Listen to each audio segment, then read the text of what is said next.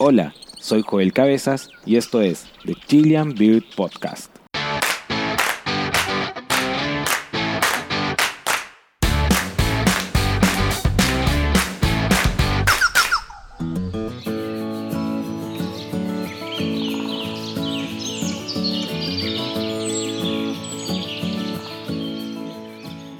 El 10 de enero de 2020, un nuevo estudio científico salió a la luz, dándonos a conocer 10 nuevas especies de aves.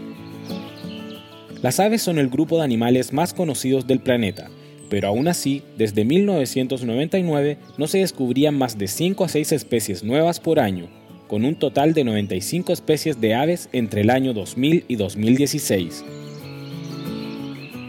La respuesta al título es sí, aún se pueden descubrir nuevas especies de aves, considerando que la biodiversidad plumífera en este bello planeta actualmente ronda las 11.000 especies de aves, pero ya comprenderán por qué. Este nuevo hallazgo se realizó entre el año 2013 y 2014 en una expedición liderada por Frank Reint en las remotas islas de Indonesia. Específicamente se recolectaron especímenes de tres grupos de islas poco exploradas en las cercanías de Sulawesi, en Indonesia.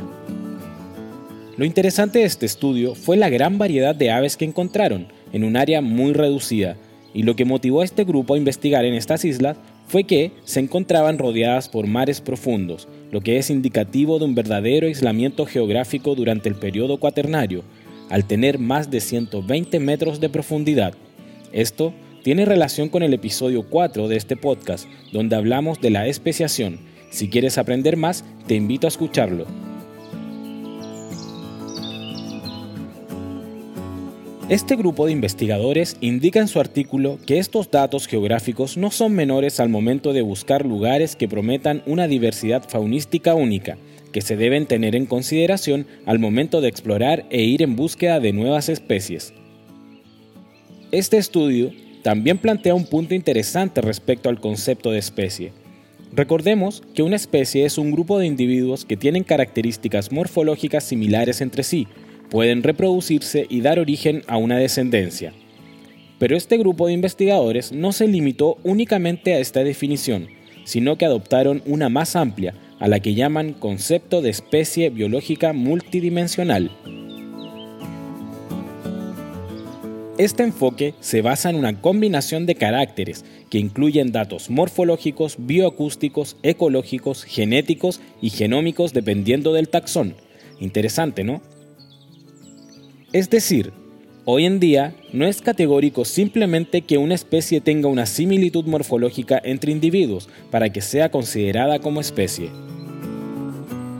En este mismo sentido, un estudio publicado en marzo de 2019 por el grupo de Frederick Sheldon estudiaron una población de aves que se consideraba como polimórfica, a la especie conocida como bulbul, Pygnonotus simplex, paseriforme que habita en las islas de Borneo. Este polimorfismo estaba dado por el iris de los ojos de estas aves, el cual en algunos individuos es de color rojo y en otros es de color blanco o amarillo cremoso, una verdadera sutileza. Pero esta diferencia es considerada en esta ave como diferentes morfos. Los famosos morfos o formas son clásicos de ver en las guías de campos de aves en algunas especies. Por ejemplo, pueden encontrar el famoso morfo oscuro o morfo claro, cuando estudiaron esta especie, y para lograr determinar si era una sola especie o no, se hicieron análisis filogenéticos.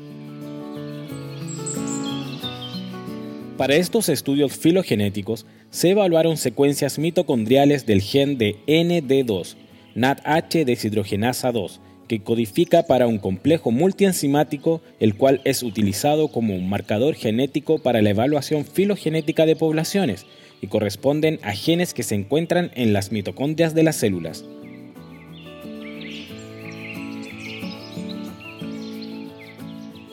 Los resultados de estos análisis arrojaron que la especie Pycnonotus simplex de ojos blancos y ojos rojos no forman un grupo monofilético, o en otras palabras, no son la misma especie, sino que las aves de Borneo de ojos rojos son hermanas de la especie Pycnonotus simplex de ojos blancos de la península de Tailandia y Malasia, mientras que las aves de Borneo de ojos blancos son hermanas de la especie Pygnonotus cinereifrons de frente Cenicienta de Palawan, una de las islas de Filipinas.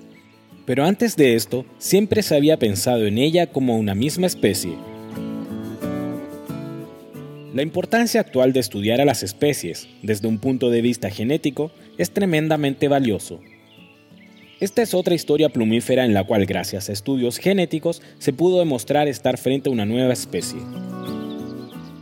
Esta historia también transcurre en Borneo, cuando una pareja de investigadores del Museo Smithsoniano, en 2019, Chris Milensky y Jacob Saucier, se encontraban identificando aves de Borneo. Atraparon mediante una red niebla a varias aves, las llevaron a la base para estudiarlas y en una de las bolsas iba un regalo. Cuando abrieron la bolsa se encontraron con una especie que los investigadores habían visto solo en fotos y guías de campo. Era un pájaro carpintero de anteojo. La primera vez que se había descrito esta ave fue en el año 2009, pero no se habían logrado estudiar por casi 10 años ya que es un pájaro muy escurridizo. Se tomó la decisión de estudiar su genoma y gracias al análisis de este se pudo determinar que estaban frente a una nueva especie de ave para Borneo, a la cual llamaron Diceum dayacorum. Pero no solo se supo que era una nueva especie, sino que es diferente a cualquier pájaro carpintero de la isla de Borneo ocupando su propia rama en el árbol genealógico, considerándolo también como la especie más antigua que cualquiera de los otros pájaros carpinteros y todo gracias a un análisis filogenético.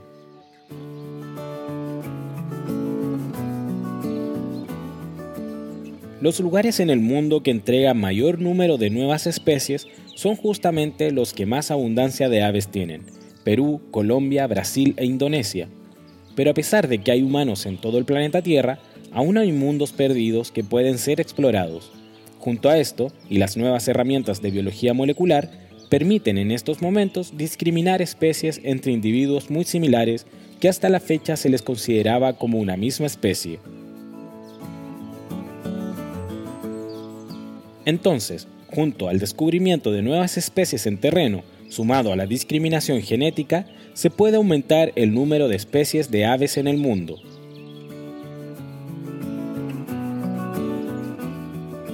La moraleja de todo esto es la siguiente, como bien lo dijo en una entrevista Frank Rain para la revista de Audubon, es necesario un nuevo impulso, un renacimiento en el descubrimiento de biodiversidad, ya que solo podemos conservar lo que conocemos.